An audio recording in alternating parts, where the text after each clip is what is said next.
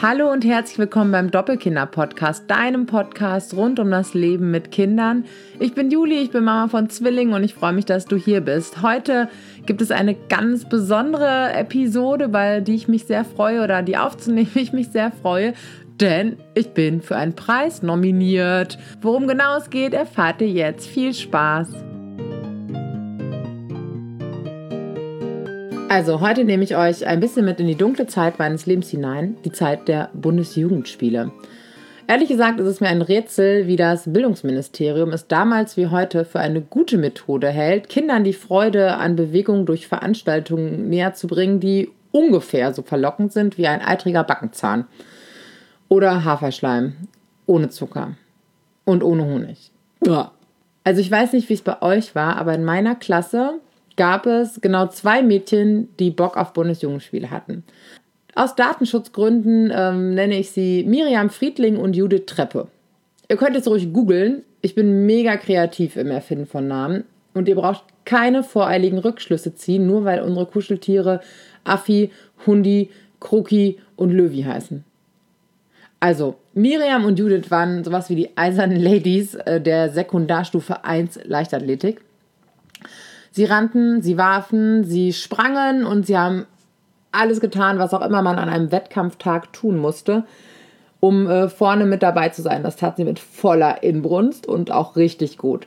Naja, und äh, der Rest der Mädels äh, war eigentlich frühzeitig demotiviert von unqualifizierten Sprüchen unseres Sportlehrers. Vielleicht kennt ihr sowas auch. Ich finde generell, dass sehr viel der Qualität des Unterrichts äh, damit zusammenhängt, wie gut der Lehrer ist oder wie die Persönlichkeit des Lehrers gestrickt ist. Und naja, ich glaube, ich hatte da 10% coole Lehrer und 90% nicht so coole Lehrer. Ähm, ich bin jetzt ein Mensch, ich habe mich immer schon echt gerne bewegt und tue das auch heute noch. Aber Schulsport war für mich trotzdem meistens ein rotes Tuch und das lag aber auch eigentlich immer an den Lehrern. Denn wenn Menschen unfair sind und demütigend, dann schalte ich generell schon mal auf stur. Das dann sind das für mich keine Autoritätspersonen und dann kann ich leider nicht so richtig mitarbeiten. Und ähm, ob das jetzt klug ist oder nicht, oder ob das jetzt klug war in der Schulzeit oder nicht, das sei dahingestellt, aber hat bei mir nicht funktioniert. Deswegen Schulsport hat mir nicht so Bock gemacht. Und ähm, natürlich äh, habe ich auch deswegen nicht äh, die großartigen Ehrenurkunden bei den Bundesjugendspielen äh, ab, abgestaubt.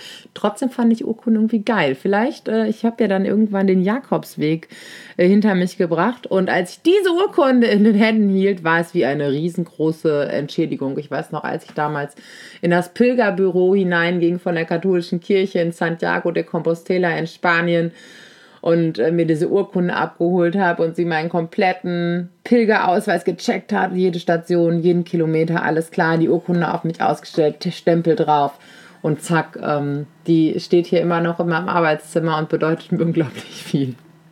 Und in dem Moment hätte ich am liebsten meinem leicht übergewichtigen Sportlehrer von damals ins Gesicht gesagt und gesagt, hier, mein Freund, das ist es, was zählt. Und nicht wie weit ich früher werfen konnte, du und so.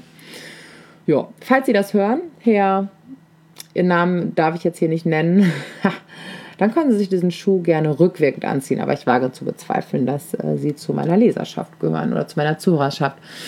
Ja, es war ein erhebender Moment äh, in Santiago vor dieser Kathedrale oder neben dieser Kathedrale, wo das äh, Pilgerbüro war. Ja, aber ähm, fast genauso krass war eigentlich der Morgen vor Weihnachten, an dem ich eine E-Mail bekam. Eine E-Mail mit folgendem Wortlaut. Deine Fans und Hörer haben deinen Podcast Doppelkinder Talk für den Podcastpreis 2019 nominiert. Wup, wup, wup. Ich habe das jetzt gar nicht geschnallt. Ich habe auch mit einer Menge gerechnet, mit schlimmen Erkrankungen kurz vor Weihnachten, mit äh, Wasserrohrbrüchen, Schäden in der Wohnung, am Auto, sonst was, aber nicht mit sowas, nicht mit einer Nominierung.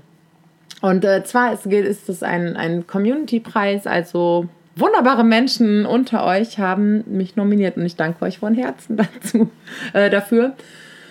Ja, ähm, und in dem Moment wusste ich dann aber auch endgültig, alles klar, ich habe alles richtig gemacht. Gut, dass ich nicht in meine Leichtathletik-Karriere investiert habe, sondern einfach genau das mache und das machen darf, wonach ähm, mein Herz sich jeden Tag sehnt. Und zwar mit meinen Worten anderen Menschen, insbesondere Mamas, zu sagen, du bist nicht alleine mit deinem Chaos, mit deiner Müdigkeit, mit deinen Sorgen.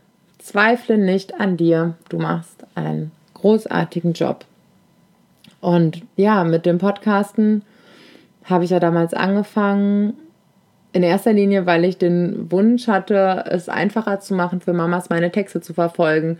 Denn keine Ahnung, wer hat insbesondere mit ganz kleinen Kindern schon Zeit, großartig lange Texte im Internet zu lesen. Ich dachte mir, es wäre cool, wenn man sich den beim Spazierengehen anhören könnte oder wann auch immer, wenn man Kinder, wenn man das Baby in den Schlaf schaukelt oder den Abwasch macht. Ähm, genau, und irgendwann kamen halt auch ähm, nicht nur die reinen Leseformate, es gab ja das reine Leseformat der Texte. Ab und zu gibt es da mal Interviews, wann immer ich Zeit habe oder den freien Talk.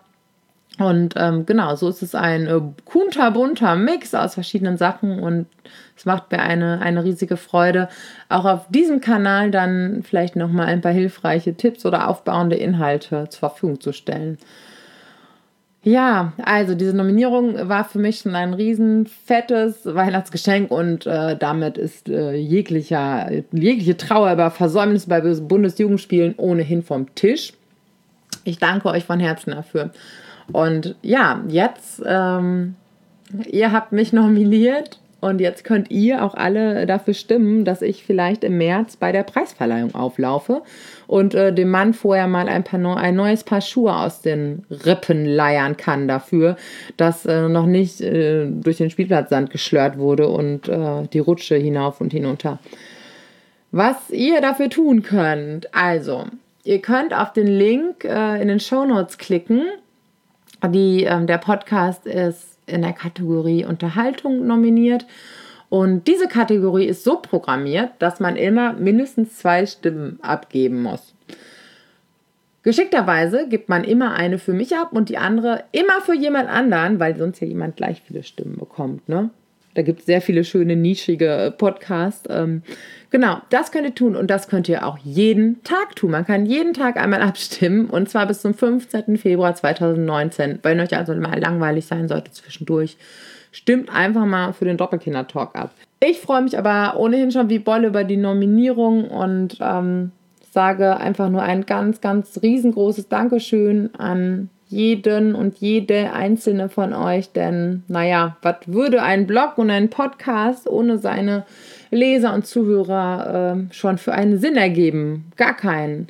Und ich äh, liebe einfach den Austausch mit dieser Community und es ist ja nicht nur so, als würde ich einfach irgendwelche Worte in die Welt entsenden, sondern ich bekomme ja auch ganz viel zurück und daraus knüpft sich ein Netz der Verbundenheit und äh, wir geben uns gegenseitig so viel Mut und Inspiration und Tipps und das erlebe ich wirklich als ganz, ganz außerordentlich und das hätte ich früher niemals gedacht.